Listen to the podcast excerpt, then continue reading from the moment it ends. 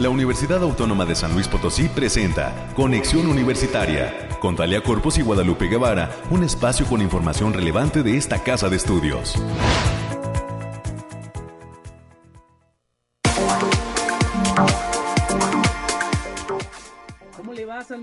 Potosí, estamos listos en este espacio de conexión universitaria. Gracias a todos por estar en sintonía del 88.5 de FM, del 1190 de AM y en el 91.9 de FM en Matehuala. Saludos a toda la comunidad universitaria que sigue Conexión Universitaria en esta hora de transmisión hasta desde este instante y hasta las 10 de la mañana estaremos dando el reporte del clima, las noticias COVID, las noticias universitarias. Ya está, por cierto, nuestra compañera América Reyes lista también para llevar a cabo esa encomienda de toda la información que tiene la universidad.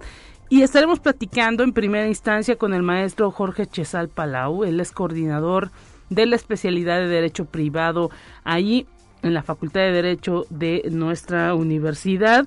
Hay una convocatoria que está abierta para estudiar esta especialidad en Derecho Privado. Todos los requisitos los vamos a escuchar en unos minutos más en voz de este especialista, el maestro Jorge Chesal Palau, que nos dará todos los detalles y pues para que se vayan apuntando a este tipo de especialidades con que cuenta la Facultad de Derecho. Sabemos que en estos tiempos pues todos los profesionistas deben estar eh, actualizados, deben tener algún eh, perfil eh, más de especialidad y por ello la Facultad de Derecho Abogado Ponciano Arriaga Leija está ofreciendo esta especialización en derecho privado. Más adelante tendremos toda la información, incluso las fechas en donde se pueden o donde se podrán inscribir para esta convocatoria. También estaremos platicando con el maestro Guillermo Escobedo Martínez, eh, coordinador de eh, los talleres de proyectos de ingeniería civil.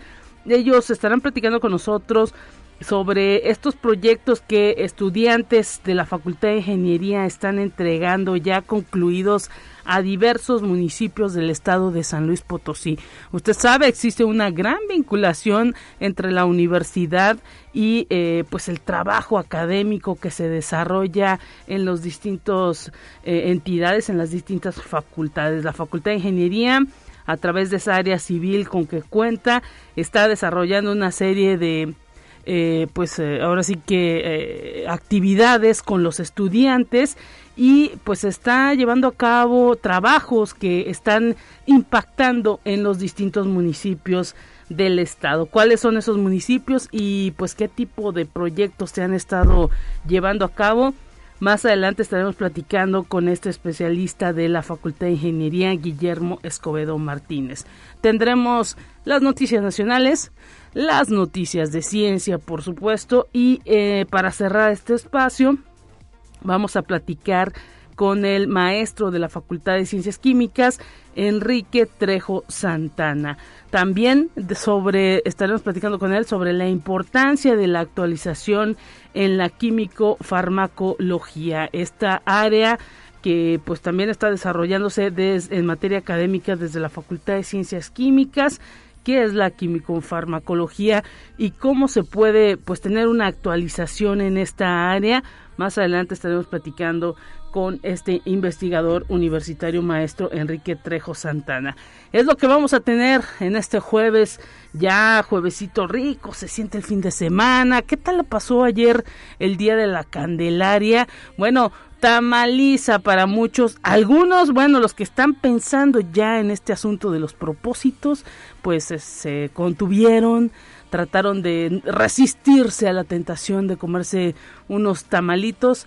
Ya por ahí, este, a nivel nacional se está difundiendo que incluso el presidente de la República, pues bueno, se comió algunos de, de chipilil, así, no, me acuerdo cómo se pronuncia esa, esa, es una especie de frijol que, que de lo que están hechos los tamales. En mi casa, pues la verdad, déjenme decirles, acá su servidora, pues los comunes de rajas, de rojo o como le dicen ahí al de lomo y pues de picadillo. Nos comimos tres nada más para no para guardar la línea. Y pues esperamos esperamos que se la haya pasado bien. Y pues ya, ahora sí, a partir de este 3 de febrero, pues comenzar con ese cumplimiento de los propósitos en este 2022 que va corriendo, va corriendo. Y esperemos pues que cada uno nos enfoquemos y hagamos ahora sí que eh, pues eh, todo lo que debemos hacer para mantenernos saludables. Y hoy pues eh, le, tenemos ya preparado el detalle del clima, vamos a escuchar pues la cortinilla y a dar el reporte.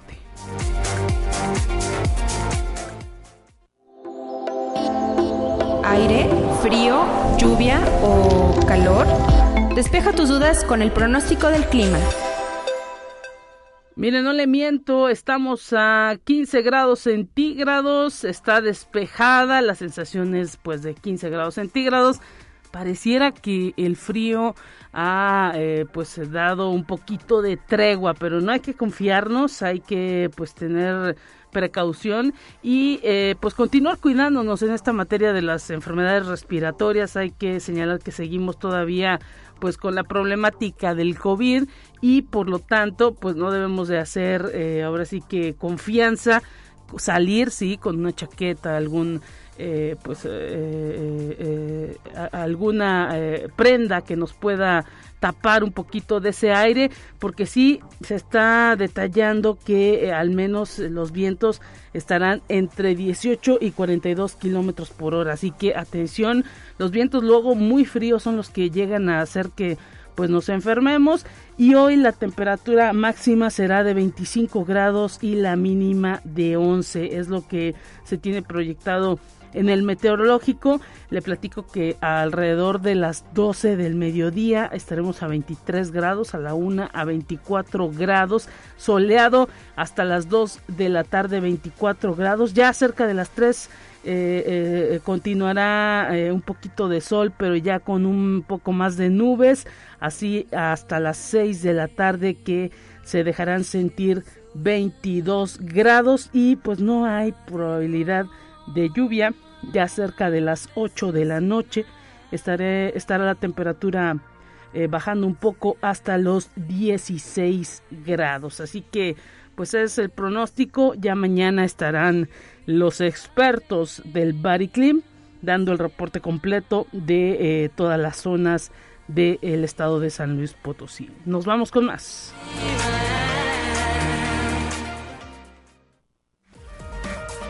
Lo más relevante del reporte COVID-19. Hola, ¿qué tal? Muy buenos días. Le habla Noemí Vázquez. Espero se encuentre muy bien el día de hoy. Aquí le tenemos la información del coronavirus que surge en el mundo. El vicepresidente del Consejo de Seguridad y expresidente de Rusia, Dmitry Medvedev, denuncia una competencia desleal en el mundo contra la vacuna Sputnik y la no autorización de este fármaco por parte de la Organización Mundial de la Salud. Tiene motivos políticos y comerciales, entre otros, sostuvo el funcionario ruso. Asimismo, el médico infectólogo Hugo Pisi de la Universidad de Córdoba, Argentina, afirma que la vacuna rusa ha demostrado que es contundente y atribuye su no aprobación a problemas geopolíticos. Conexión Universitaria. Un grupo antivacunas del COVID-19 entró por la fuerza en un hospital de Costa Rica para supuestamente sacar un niño de 6 años que se encontraba ingresado. En el incidente agredieron a oficiales de seguridad, pacientes y personal médico. La directora del Hospital San Vicente de Paul, situado en la ciudad de Heredia, Priscila Balmaceda, aseguró que el hospital se vio afectado por dicho grupo. Conexión Universitaria. La farmacéutica moderna anunció que los anticuerpos desarrollados contra Omicron tras las dosis de refuerzo disminuyen seis meses después de su administración. Sin embargo, estos siguen siendo detectables en los pacientes. Concretamente, los resultados de neutralización contra Omicron disminuyeron más rápidamente que los desarrollados contra la cepa ancestral del virus, que se redujeron 2.3 veces en el mismo periodo. Conexión Universitaria. Una pareja estadounidense, Michelle y Amber Knapp, ha sido acusada de un delito grave por falsificar certificados de vacunación contra el COVID-19 para ver el partido de fútbol americano entre los Bills de Buffalo y los Patriotas de Nueva Inglaterra el pasado 15 de enero. El fiscal de distrito del condado de Erie, en Nueva York, John Flynn, detalló que se trata del delito de posesión delictiva de un instrumento falsificado en segundo grado. Esto ha sido todo por hoy. Muchas gracias por escucharnos. Recuerda seguir las medidas anti-COVID y no dejar de cuidarse. Hasta pronto.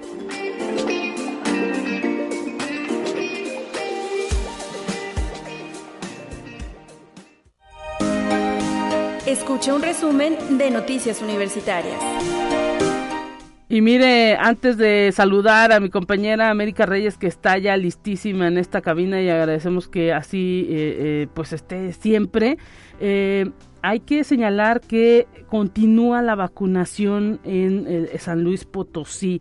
Hay que decir rápidamente que pues está dando a conocer todo el sector salud que se está aplicando la segunda dosis para menores de 14 a 17 años de edad en materia del coronavirus, por supuesto, eh, que no tienen comorbilidades. Así que, pues, mujeres embarazadas y eh, menores de 14 a 17 años de edad que no tienen comorbilidades pueden acudir este eh, día 3 de febrero y el próximo 4 de febrero en un horario de 9 a 16 horas aquí en Soledad de Graciano, eh, aquí en Ciudad, en San Luis Potosí capital y en Soledad de Graciano Sánchez deben presentar eh, comprobante de eh, aplicación de la primera dosis, hoja de registro y CURP.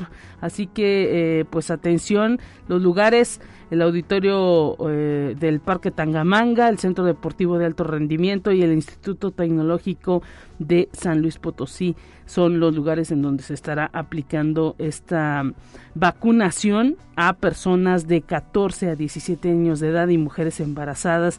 Y bueno, decir que a ellos les están aplicando la vacuna Pfizer. Es una pues dicen que es un preparado especial los especialistas para estos menores de 14 a 17 años.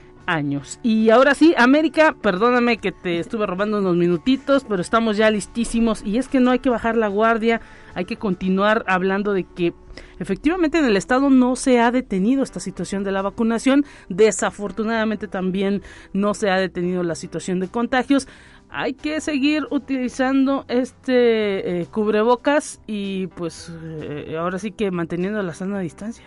Así es, Lupita. Muy buenos días para ti, para quienes nos escuchan a través de las diferentes frecuencias. Y como bien lo mencionas, ¿no? de hecho, incluso si usted nos escucha un poquito mal o siente que se nos va el aire, es precisamente por el uso del cubrebocas. Seguimos con la sana distancia aquí en cabina, pero con cubrebocas. Y esto, pues, no se ve para cuándo este, pero no está más que nosotros en, cuidarnos y si nos cuidamos nosotros, cuidamos a los demás. Mientras tanto, vamos a darle a la información y la Universidad Autónoma de San Luis Potosí fortalece la relación con el gobierno del Estado luego de firmar un convenio de colaboración con el Sistema de Financiamiento para el Desarrollo del Estado, el CIFIDE, que va encaminado al servicio social y prácticas profesionales, donde participarán los jóvenes en temas de economía, derecho, ingeniería y en otras áreas para el apoyo de operaciones y al mismo tiempo conocer la parte del servicio público. El convenio reunió al rector, el doctor Alejandro Javier Cermeño Guerra, y a la licenciada Lilia Balbido Flores, quien es coordinadora general ejecutiva del CIFIDE, en las instalaciones del edificio central de esta casa de estudios para rubricar el acta. Y también en la Universidad Autónoma, a través de la Facultad de Derecho y la Coordinación General de la Defensoría Pública de Gobierno del Estado, celebraron la signa de un convenio marco de colaboración cuya finalidad es el apoyo en servicio social, prácticas profesionales y cursos de capacitación. El doctor Alejandro Cermeño celebró esta firma ya que dijo honra la memoria de Ponciano Arriaga, un hombre completamente visionario y precursor de lo que es ahora la Defensoría Pública, pensando siempre en los más desvalidos. De ahí que la finalidad del convenio sea siempre el bienestar de la sociedad, puntualizó. Y la División de Vinculación de la OACLP invita a las empresas, gobierno y organizaciones a la tercera Feria virtual UASLP de prácticas profesionales y servicio social que se llevará a cabo hasta el 4 de marzo de 2022. Los interesados pueden registrar sus vacantes a través de la página http dos puntos diagonal diagonal btu.uaslp.mx. Para mayores informes también en el teléfono 4441 02 46 o en el correo lucero arroba uaslp.mx. Y también tenemos un aviso el sistema de bibliotecas de esta casa de estudios informa a la comunidad universitaria que los préstamos de libros tienen vigencia de entrega hasta mañana viernes 4 de febrero en todos los centros de información y bibliotecas de la institución. Informes a través del nuevo portal del sistema www.bibliotecas.uaslp.mx. Y del 18 de febrero al 27 de agosto del presente año, el Centro de Capacitación en Ingeniería de Materiales, el CECIM, de la Facultad de Ingeniería Llevará a cabo el diplomado especializado en fundición de hierros grises. Lo anterior fue dado a conocer por el doctor Mitsuo Osvaldo Ramos Aspeitia, quien es director del CECIM. Con este diplomado se busca que tanto alumnos de la Facultad de Ingeniería como público en general tengan una opción más para capacitarse de manera más especializada en este tipo de temas. Y la Facultad del Hábitat mantiene abierta en el periodo de enero a abril de 2022 la convocatoria de la maestría en ciencias del hábitat. Es un posgrado de tiempo parcial y profesionalizante que se imparte en horarios vespertinos y durante los fines de semana. Así lo informó la coordinadora, la maestra Norma Alejandra González Vega, quien detalló que este programa educativo iniciará clases en agosto del año en curso, tras haber pasado por un riguroso proceso de selección de las y los integrantes de la generación 2022-2024. Pues muchas gracias América. Ahí están varias convocatorias de posgrados, de especialidades de esta Universidad Autónoma de San Luis Potosí que se encuentran abiertas. Ojalá, ojalá que eh, pues la gente pueda tomar esa especialización. Estos son tiempos también, ¿no? Para estarnos actualizando y para eh, mejorar en eh, cuanto al nivel profesional. Recuerde www.uslp.mx en donde localiza toda esa información de todo lo que está eh, promoviendo esta casa de estudios en favor de eh, lo que es el estudio de los posgrados. Gracias América, pásala bien. Excelente día para todos, bye.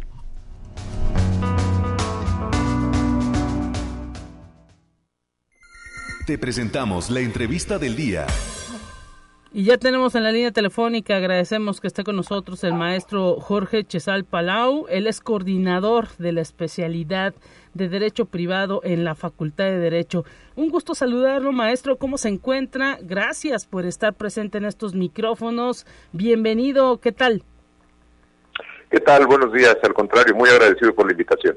Y pues hablar de esta especialización que se está ofreciendo en la Facultad de Derecho, esta especialidad en Derecho Privado, ¿quiénes pueden acceder a ella? ¿Cuándo es, eh, pues ahora sí que el límite para poder eh, realizar todo el, papeleo? Platíquenos. esta especialidad no es eh, una especialidad nueva, tiene ya varios años en la División de Estudios de Posgrado de la Facultad de Derecho, y es una especialidad que originalmente se diseña a partir de una gran división que existía o que existe aún todavía en, la concepción del derecho. Por un lado, el derecho público, todo lo que tiene que ver con las instituciones públicas, las autoridades, etcétera, y el derecho privado, lo que tiene que ver con relaciones entre particulares. A partir de que se crea esta idea, bueno, pues el derecho ha venido evolucionando, eh, la especialidad, insisto, ya, ya, ya estaba, pero cerró durante un tiempo su convocatoria y ahora se reabre con la idea de poder otorgar una visión diferente a quienes se accedan a ella. Es una eh, especialidad que tiene un sentido profesionalizante 100%, es decir, la idea es que quienes ejercen la abogacía desde sus diferentes nichos, ya sea como jueces, como magistrados, como personal que trabaja en los órganos jurisdiccionales, como autoridades ligadas con temas como la familia, el registro público y por supuesto abogados litigantes, abogados asesores, consultores, que desde su despacho prestan servicios relacionados con el derecho eh, privado, pues tengan herramientas suficientes para perfeccionar sus conocimientos, especializarse en áreas muy específicas del conocimiento jurídico y que puedan prestar servicios de alta calidad ya en temas más, eh, eh, más actuales, más concretos, pero que a la vez requieren sí una, un mayor conocimiento. Esta especialidad ha lanzado la convocatoria y vamos a estar recibiendo inscripciones eh, del 16 de febrero al 31 de marzo. Eh, antes de esa fecha pueden solicitar la información que requieran, eh, ya sea directamente con su servidor, en un correo electrónico que ahorita les voy a proporcionar, o bien con la señorita Carla Guadalupe Galván, también ahorita les doy el correo electrónico, en la propia división de estudios de posgrado. Pueden dirigir un correo y ahí podemos contestar las dudas que quieran. Mi correo institucional a donde me pueden, me pueden escribir es jorge.chesal, chesal con doble s, arroba uaslp.mx. Y el de Carla Galván es Kgalvan, K-G-A-L-V, eh, chica arroba uaslp.mx. Cualquiera de esos dos correos, pues estamos gustosos de atenderlos. Pues eh, interesante lo que nos detalla, pues de que se abre nuevamente esta especialidad. Imagino, pues que ustedes vieron alguna necesidad de, eh, pues, eh, en, el grado académico, ¿no? Para, pues, que se requiere por parte de estos profesionales, de los abogados. Fíjate que agradezco muchísimo esa pregunta, porque justamente esto es lo que lleva tanto al director de la, de la facultad, el señor Germán Pedrosa, como al maestro eh, Fernando Robledo, que es el, jefe de la División de Estudios de Posgrado, a querer impulsar de nuevo esta, esta especialidad. Sí, eh, los tiempos han cambiado y, yo refería al principio de mi intervención que hablábamos de esa gran división entre derecho público y derecho privado y decíamos en derecho privado son relaciones entre particulares, pero incluso estas dos grandes divisiones ya se han entremezclado. Y te voy a poner un ejemplo. El caso del tema de los seguros o de las fianzas. Es decir, el contrato de seguro, el contrato de fianza es un contrato entre particulares de principio, pero intervienen autoridades, pero además están regulados por la eh, eh, por, las eh, propias autoridades, por los propios entes públicos, por la Comisión Nacional de Seguros y Fianzas, etcétera. Y entonces, muchas de las ocasiones, en un problema tan cotidiano como puede ser un reclamo de un seguro por un accidente de tránsito, por una cuestión de salud, un seguro de gastos médicos, etcétera, resulta que no encuentran las personas un abogado especializado en el tema o no encuentran jueces que tengan conocimiento del tema, lo cual significa retraso y riesgo de errores en el desarrollo del proceso. Lo mismo sucede con algunos contratos que se tienen con, por ejemplo, con los bancos, cómo funcionan las tarjetas de crédito, que son préstamos de consumo, eh, todo este tipo de temas requieren un conocimiento más especializado, pero también algunas áreas tradicionales. Desgraciadamente, eh, nos hemos encontrado en la práctica profesional que hay abogados que manejan asuntos de arrendamiento, asuntos de juicios que tienen que ver con propiedad inmobiliaria, pero que no tienen el conocimiento completo global de lo que involucra el juicio, de lo que tienen que saber, de lo que las autoridades deben de conocer. Y justamente lo que nosotros nos proponemos es tratar de dar este conocimiento integral en áreas muy específicas. Si tú tienes, voy a dar un ejemplo, si tú tienes el caso de un, de un juicio reivindicatorio donde vas a reclamar que se te regrese un inmueble, pues evidentemente esto sigue un patrón más o menos tradicional a como se ha venido desarrollando durante muchísimos años el derecho, es decir, una demanda, una contestación, una serie de desahogo de pruebas, una sentencia. Sin embargo, ¿cuáles son las formas en que puedes probar esto en juicio? Cuando no existen documentos, cuando los documentos se han extraviado, cuáles son los efectos fiscales que puede tener en determinado momento una sentencia, en fin, todo ese tipo de cosas son visiones completas que queremos darles a quienes estudian la especialidad. Perfecto, pues nos ha quedado clarísimo el licenciado Jorge Chesal Palau. Le queremos agradecer y pues no queda más que reiterar la invitación a todos aquellos que pudieran estar interesados en esta especialidad. No hay límite de edad, ¿verdad? No, y eso también es, importante, simplemente con que tengan la licenciatura en Derecho y ganas de seguirse preparando. Perfectamente, muchísimas gracias y pues se lanza ya esta convocatoria, las, las inscripciones a partir del 13 de febrero nos dice. Las inscripciones a partir del 16 de febrero. 16, perdón. Y repito los dos correos a donde nos pueden solicitar información, jorge.chesal, chesal con doble S, arroba uaslp.mx, Carla Galván, kgalván, arroba uaslp.mx. Muchísimas gracias, licenciado. Un gran abrazo para usted y para toda la comunidad de la Facultad de Derecho. Hasta pronto. Hasta luego, muchas gracias. Ahí escuchamos a el maestro Jorge Chesal Palau, coordinador de esta especialidad en Derecho Privado que se apertura en la Facultad de Derecho. Nos vamos a la pausa corriendo. Volvemos con más.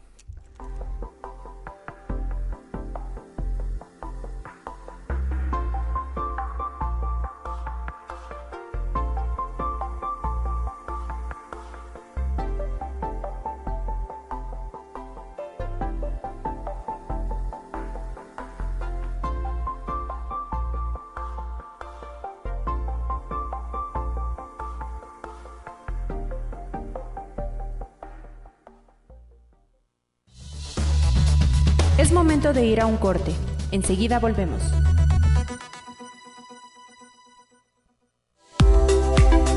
Continuamos en conexión. Volvemos con más temas. Te presentamos la entrevista del día. Tan agresivo. Estamos ya eh, de regreso en Conexión Universitaria y pues agradecemos a toda la gente que está en sintonía del 88.5 de FM, del 11.90 de AM y en el 91.9 de FM en Matehuala. Un saludo para toda la comunidad universitaria allá en el municipio de Matehuala y en todo el altiplano. No solamente en Matehuala nos escuchan, eh, tenemos idea que esa eh, frecuencia del 91.9 de FM en Matehuala prácticamente se escucha en todo el altiplano. Así que saludos hasta todos los rincones de San Luis Potosí allá en el altiplano. Y recibimos, agradecemos que esté con nosotros. Eh, bienvenido al maestro Guillermo Escobedo Martínez. Él es coordinador de los talleres de proyectos de ingeniería civil y nos viene a platicar de todos esos proyectos que desde el área civil de la Facultad de Ingeniería están llevándose a cabo por parte de estudiantes y docentes y que están siendo entregados a diversos municipios del estado de San Luis Potosí. Bienvenido, ingeniero. gracias, por estar presente en estos micrófonos. ¿Cómo está? Pues muchas gracias aquí dando este seguimiento a esto de talleres de proyectos y una vez más estando aquí contigo y agradecer micrófonos y a todo tu auditorio que nos escucha.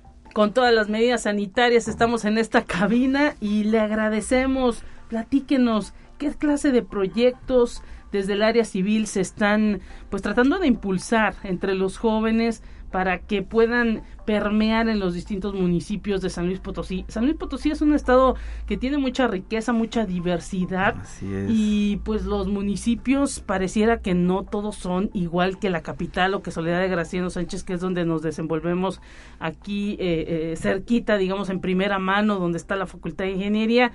Hay pues una gran diversidad y una enorme cantidad de necesidades. ¿Qué es lo que están proyectando los jóvenes? En, este sentido, muy bien lo mencionas, es, es el acercarnos un poquito a esos ayuntamientos que no tienen la capacidad de tener eh, departamentos de desarrollo de proyectos para poder bajar recursos, ya sea federales, estatales, este, nos acercamos a esos municipios para ofrecerles esto, unos anteproyectos para que ellos puedan en su momento, en las medidas que ellos consideren, acercarse a las diferentes entidades federales o estatales y poder hacerse de esos recursos. Obviamente estos anteproyectos son realizados por los mismos alumnos, este, de diferentes tipos, calles, este, ¿cómo se llama? Em, eh, ¿Cómo se llama?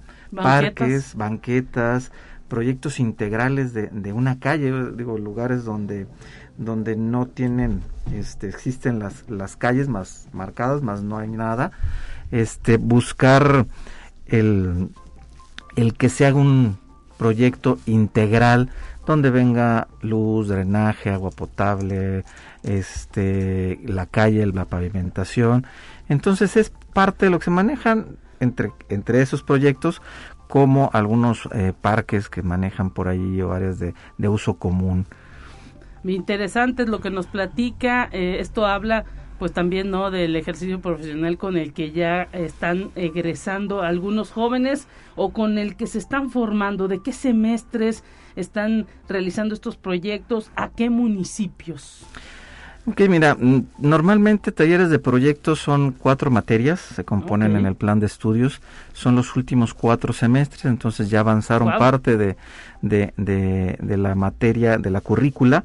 Entonces, eh, taller de proyectos 1, 2, 3 y 4 se integran brigadas donde va parte de cada uno de ellos para cada una de los talleres. Hagan unos un cierto segmento, taller 1, topografía, geotecnia y demás, taller 2, este taller digo taller 2 viene mm, a hacer la estructura de los precios unitarios, taller 3 y 4 este por ahí manejan lo que es el diseño, el planteamiento de, de los diferentes proyectos, dependiendo de lo que tengan, ¿verdad? y se integra todo en un anteproyecto que es el que le entregamos a, los de estos. De, hecho, tenemos desde 2016 trabajando ya esto de proyectos. A la fecha ahorita ya tenemos 166 proyectos que han entregado los alumnos a, a los diferentes municipios. En esta eh, versión anterior trabajamos con el Ayuntamiento de Zaragoza. En este siguiente semestre ya tenemos planteamiento tanto de Zaragoza como Villa de Arista, que tenemos reunión el día de hoy en la tarde con ellos, ya para, para trabajar. Pero hemos trabajado en, en, en, ¿cómo se llama? En ayuntamientos como, este, ¿cómo se llama? Zaragoza, Arís, eh, Villa de Reyes. Em, cercanos, ¿no? Sí, cercanos. Los más, digo, la idea es, es tratar de beneficiar, aunque por ahí sí nos andamos yendo un poquito más allá con, con algunos proyectos que nos fuimos hasta Venado. Mire. San Ciro de Acosta y Alaquina son los más lejanos que hemos llegado, pero hemos estado participando con esos ayuntamientos y bueno, algunas ONGs también ¿Cómo ve a los jóvenes? ¿Realmente les interesa? ¿Se desenvuelven en, en esto de pues estar incluso presentando las ideas? No es sencillo y más porque pues eh, me imagino que se ponen un tanto nerviosos, ¿no? sí, pues bueno, es, es parte del, del desarrollo este que tratamos de buscar en los jóvenes, el desarrollo de esas diferentes competencias para pues, su, su pues, eh, competencias profesionales que van a necesitar saliendo y en el ejercicio profesional. Entonces, si es parte de la presentación de estos proyectos, ellos tienen que presentarlo, Taller 4 los tiene que presentar a los maestros y, y, ¿cómo se llama? Y recibir la retroalimentación correspondiente, ¿no? Porque también es esa, esa parte.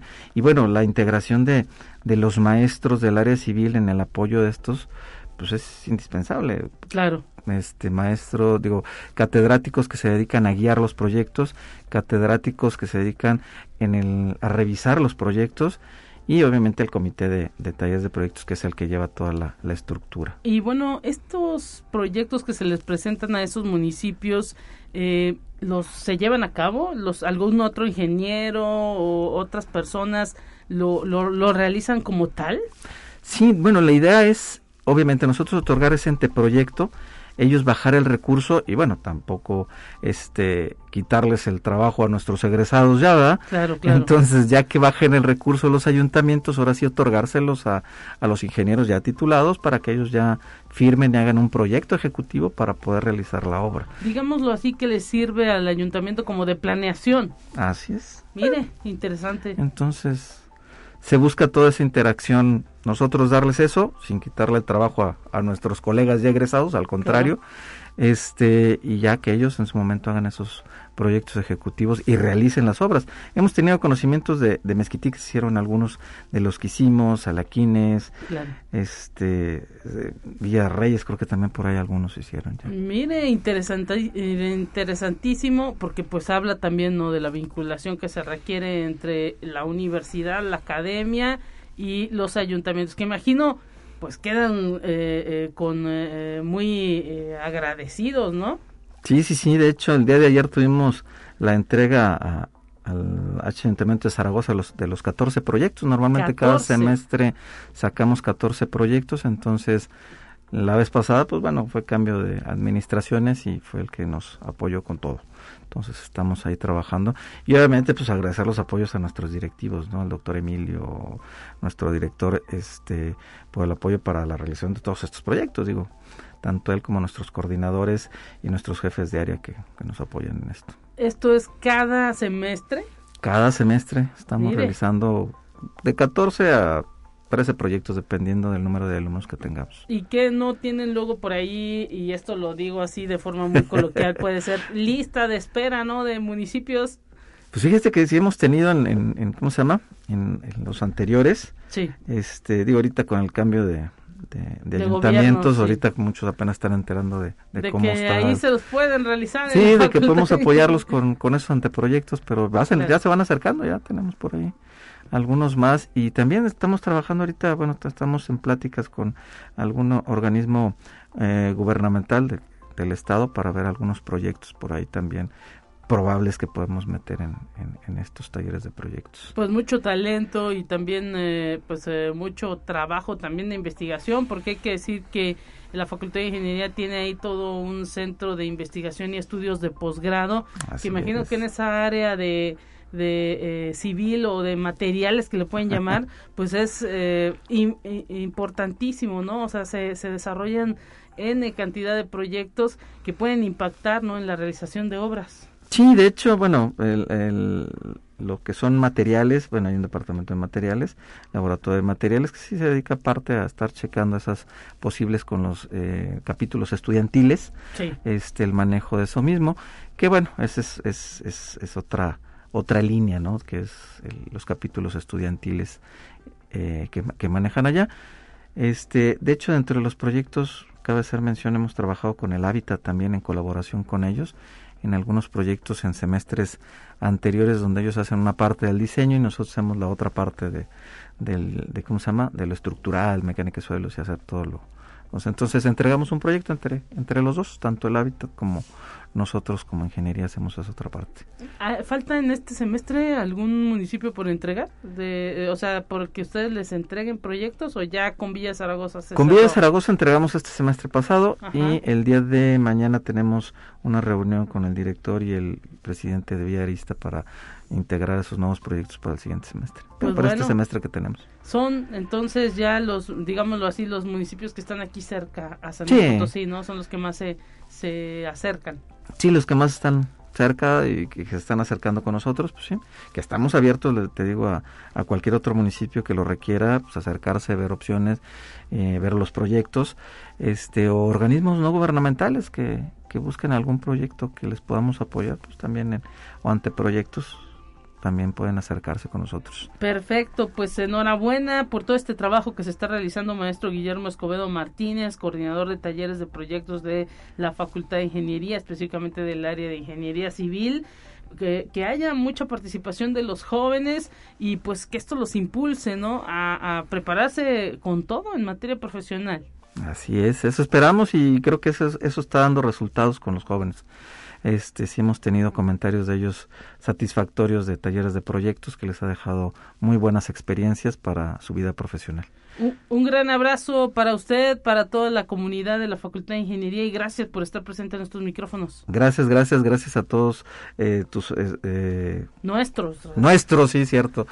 nuestros escuchas de Radio Universidad. Un abrazo para todos y ahí estamos en la Facultad de Ingeniería. Y gracias por recibirnos por aquí. Claro que sí, para eso son esos micrófonos, para dar a conocer todo lo que se realiza dentro de la universidad. Tenemos ya listo un resumen de información nacional. Vamos a él.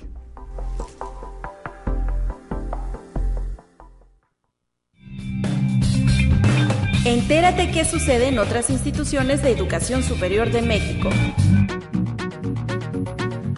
para promover la participación de más mujeres mexicanas en las carreras de ciencias, humanidades, tecnología, ingenierías, matemáticas. Desde hace algunos años se creó el programa Mexicanas del Futuro, organizado por la red temática Mexicanas para el Desarrollo e Incorporación de Tecnología Educativa y avalado por el Consejo Nacional de Ciencia y Tecnología.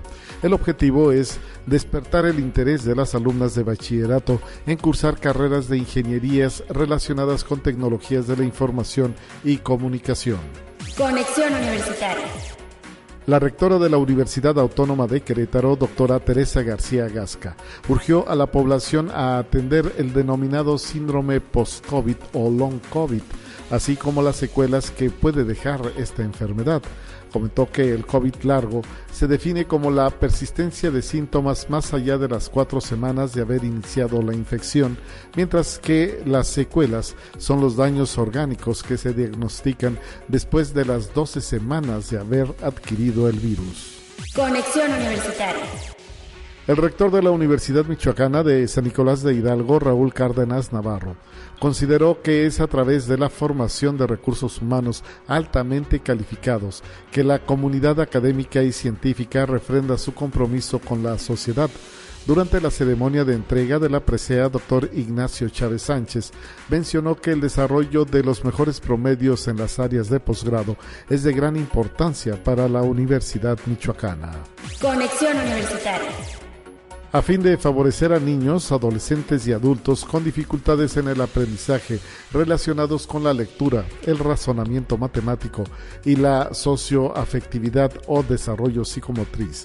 La Universidad Autónoma de Aguascalientes, a través de su unidad de atención psicopedagógica, ofrece a la comunidad universitaria y a la sociedad en general diagnósticos gratuitos para la identificación de estos y más problemas que afectan el desarrollo integral de las personas.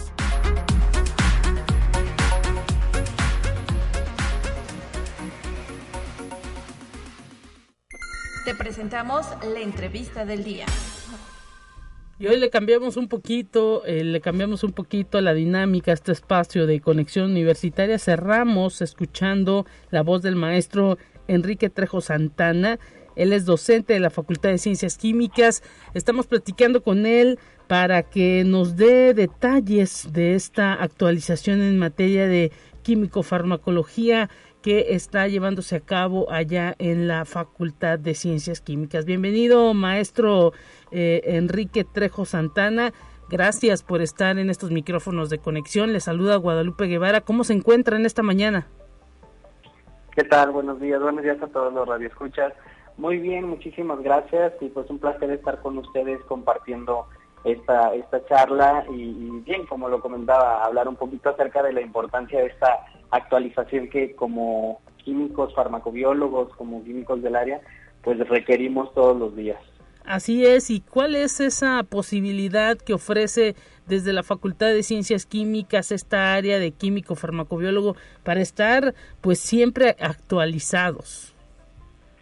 Bien, pues actualmente estamos trabajando de manera muy muy ardua en la Facultad de Ciencias Químicas. Eh, tenemos eh, justamente el inicio en el, en el semestre anterior de las academias. Eh, estamos divididos en diferentes academias. Por ejemplo, yo estoy en el área de, biología, en la Academia de Biología como tal, soy secretario de esta academia. Y justamente estamos desarrollando ciertos proyectos que lleven a bien actualizar tanto la parte estudiantil y por qué no también ofrecer a los profesores y al personal externo de, la facultad eh, pues que pueda actualizarse. Justamente estamos desarrollando los planes de trabajo en estas fechas para más adelante poder ofertar alguna conferencia, algún curso. Y creo que esto es algo muy importante. Creo que no solamente dentro de la facultad, sino en el ámbito ya profesional como tal. La actualización que todos los profesionales debemos de tener considero que es una de las cuestiones más importantes que tenemos. Mientras somos estudiantes, pues eh, nos formamos y nos entrenamos, digámoslo de alguna manera, para poder desarrollarnos en el campo profesional. Pero una vez que estamos en este campo profesional, es muy importante mantener la actualización. Estamos viendo nosotros actualmente una de las crisis eh, que quizá recordaremos eh, mayormente con todo esto de la contingencia sanitaria por el SARS-CoV-2. Y algo de lo que es esencial recordar es que dentro del diagnóstico clínico, pues gran parte de lo que son los QFBs, los químicos farmacobiólogos, han desarrollado y han contribuido de manera significativa al diagnóstico. Ahorita lo vemos con, con la COVID, pero en realidad esto ha sido por mucho tiempo y justamente en la Facultad de Ciencias Químicas, entre otras carreras, pues formamos a los químicos farmacobiólogos y tratamos de llevarlos de manera encaminada por un ámbito actualizado. Eh, em, tenemos que considerar que pues nuestro mundo cambia de manera muy acelerada en cuestión tanto de lenguaje, de conceptos, de información, de los métodos de trabajo, del tipo de empleo que se necesita, de las organizaciones, de las escalas de producción, etcétera. Y creo que eso es algo muy relevante porque nosotros como profesores desde esta trinchera pues tenemos una responsabilidad enorme al estar formando a los que el día de mañana van a estar allá afuera trabajando para todo, no solamente para el área de la salud, sino para todo lo que nosotros tenemos en nuestra vida pues atención con ello, hay que generar esa conciencia, ¿no? De mantener esa actualización, sobre todo en estos tiempos en donde, como bien lo dice usted, los químicos están siendo exigidos, ¿no? Y, al igual que la, toda la comunidad médica, de enfermería, de psicología, prácticamente todas las áreas de la salud, ¿no? Están viviendo pues una renovación en la manera en la que eh, eh, realizan todos sus procesos. Así es, y total y completamente de acuerdo. Somos todos los profesionales del área de la salud y probablemente de otras áreas también, yo no estoy tan inmiscuido con, con algunas otras áreas tan distintas a esta, pero dentro de mi experiencia es lo que yo he visto tanto en algunas clínicas, hospitales, eh, laboratorios, centros de salud, es una de las necesidades más grandes que se tiene, el tener a los profesionales continuamente actualizados, continuamente formándose. Y de hecho, para los profesionales del área de laboratorio, para los químicos, existe un examen de certificación que es ya una cuestión obligada. Cada cierto tiempo, cada, si no me recuerdo, cinco años aproximadamente, eh, pues los químicos como tal que se desempeñan en los laboratorios clínicos, que dan un servicio al público como tal, pues tienen que demostrar esas capacidades que ellos eh, eh, pues tienen y desarrollan todos los días en ese trabajo, justamente a partir de un examen de certificación que viene, bueno, ya este, estandarizado, digamos, a nivel nacional, y creo que eso es algo muy bueno. al principio había mucha controversia, ¿no? Porque uno decía, bueno, pues si ya salí de una carrera, es obvio que sé manejar el equipo y que sé hacer las técnicas y que tengo el conocimiento. Pero creo que es algo que, que ahora eh, vemos esa ventaja, vemos esa eh, necesidad justamente de mantener la actualización y de demostrarlo, ¿sí? Tener este documento que nos avale como tal, como personal certificado y que nos ayuda justamente a demostrar las capacidades que tenemos. Creo que en este sentido, lo que se está viviendo ahora, pues es una prueba fehaciente de que el quehacer del profesional de la salud implica eso, tratar de mantenerse actualizado y de estar investigando constantemente. Actualmente también sabemos del proyecto que está realizando el, doctor Comas en el CICSAT con el desarrollo de esta eh, vacuna eh, por parte de la universidad y que todo ese, toda esa investigación seguramente favorecerá a que se puedan desarrollar ese tipo de, eh, em, de fármacos o de sustancias que nos permitan pues sobrepasar de manera pues más sencilla ese tipo de acontecimientos como el que estamos llevando en estos momentos. Así es, este desarrollo de vacuna que incluso pues participa, ¿no? La Facultad de Ciencias Químicas a través del doctor eh, Rosales y eh, pues se, ahora sí que también todo un grupo multidisciplinario ahí de la facultad que incluso ya pues han, han estado publicando pues también libros relacionados con eh, pues lo que es el, COVID, eh, COVID-19 y cómo pues se está tratando de combatir en al menos en Latinoamérica, en México y aquí en San Luis Potosí. Así que pues atención con todo ello, eh, habla pues de que prácticamente están en lo que deben estar pues los profesionales, el área de la química no es pues la excepción siempre buscando mejorar sus procesos, capacitarse y pues esperemos, ¿no? Que cada profesionista, sobre todo los egresados, pues hagan conciencia en esto de que hay que actualizarse y también regresen a su facultad porque la facultad realiza actividades para eh, pues dar refresh y, para tener especialidades, maestrías, doctorados cada semestre. Así es, justamente tenemos un, una, pues sí, una gran variedad de, posgrados que se ofertan aquí en la facultad y creo que eso también es muy importante porque de igual manera los, los doctores que se encargan de asesorar a todas estas eh, personas interesadas en seguir desarrollándose con un programa de maestría, con un programa de doctorado, eh, pues nos están, de cierta manera, nos están diciendo esa necesidad, ¿no? Que, que lo comentábamos, la necesidad de actualizarnos y de tener acciones y realizar acciones para la actualización. Y no, nos podemos estancar y lo vemos justamente con esto que comentaba hace un momento en relación a la publicación de libros, artículos y demás, que es una de las herramientas más eh, eh, útiles que nosotros tenemos en este tipo de áreas. Yo aquí hago una exhortación, un llamado, una invitación a todos los jóvenes que están estudiando en estas áreas de la salud, que están en nuestra universidad, la universidad hace un gran esfuerzo por mantener las bases de datos, las bases de artículos justamente, y pues muchas veces es algo que no se utiliza, un recurso poco utilizado y que perdemos esa, eh, pues esa herramienta tan útil, ¿sí? Entonces, pues esa invitación a que aprovechen todos los recursos que la universidad les da, eh, que créanme que es una infinita gama de, de oportunidades que nosotros tenemos para que esto, bueno, se mantenga obviamente, pero siempre y cuando pues lo utilizamos de manera responsable. Perfectamente, eh, eh, pues estamos ahí pendientes de esto que, nos detalla eh, maestro Enrique Trejo Santana, docente de la Facultad de Ciencias Químicas, esta importancia de actualización en las áreas de la químico-farmacología. Muchísimas gracias por haber platicado con nosotros en esta mañana y pues estaremos pendientes de estos y más temas que se están promoviendo al interior de la Facultad de Ciencias Químicas y que pues nos hacen el favor de compartir con el auditorio de Radio Universidad.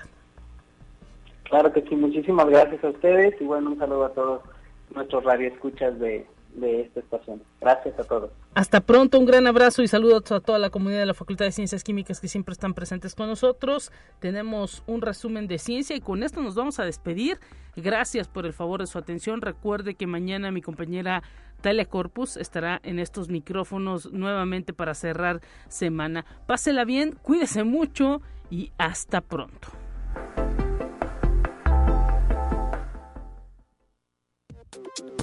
Así avanza la ciencia en el mundo.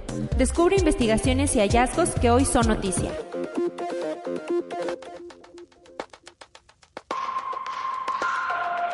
Por lo menos ocho personas murieron en Argentina y otras 50 fueron hospitalizadas por consumir cocaína adulterada, lo que obligó a las autoridades a iniciar una investigación para descubrir a los traficantes que adulteraron la sustancia y, sobre todo, para evitar que se siga vendiendo. La alerta por la intoxicación masiva se disparó durante la madrugada de ayer, cuando decenas de personas acudieron a atenderse a varios hospitales de la provincia de Buenos Aires. Conexión Universitaria.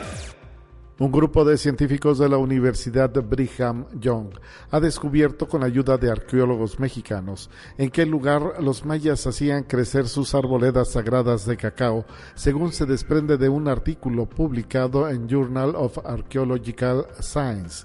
El cacao, la planta de la que proviene el chocolate, era un elemento divino para esa antigua cultura de Mesoamérica, donde consideraban que los granos de cacao eran un regalo de los dioses y los usaban como moneda debido a su valor. Conexión Universitaria. La Estación Espacial Internacional podría ser retirada de su órbita y hundida en el Océano Pacífico en enero de 2031, según un informe de transición publicado en la página web de la NASA. De acuerdo con el plan, comenzará un lento descenso para luego entrar a la atmósfera. Los restos que quedarían tras desintegrarse en ese tránsito caerían en una zona habilitada en el sur del Océano Pacífico, conocida como polo de inexacibilidad, que es el lugar más alejado de cualquier tierra firme. Conexión Universitaria. Jack Dorsey, cofundador y exdirector general de Twitter, se muestra crítico con el fallido proyecto de criptomonedas Diem, desarrollado por Meta, y considera que Mark Zuckerberg habría hecho mejor en centrarse en el avance del Bitcoin para que sea más accesible para todos. Dijo que el plan de Meta para lanzar su propia criptomoneda fue una pérdida de tiempo y de energía, pues fue defectuoso desde el principio.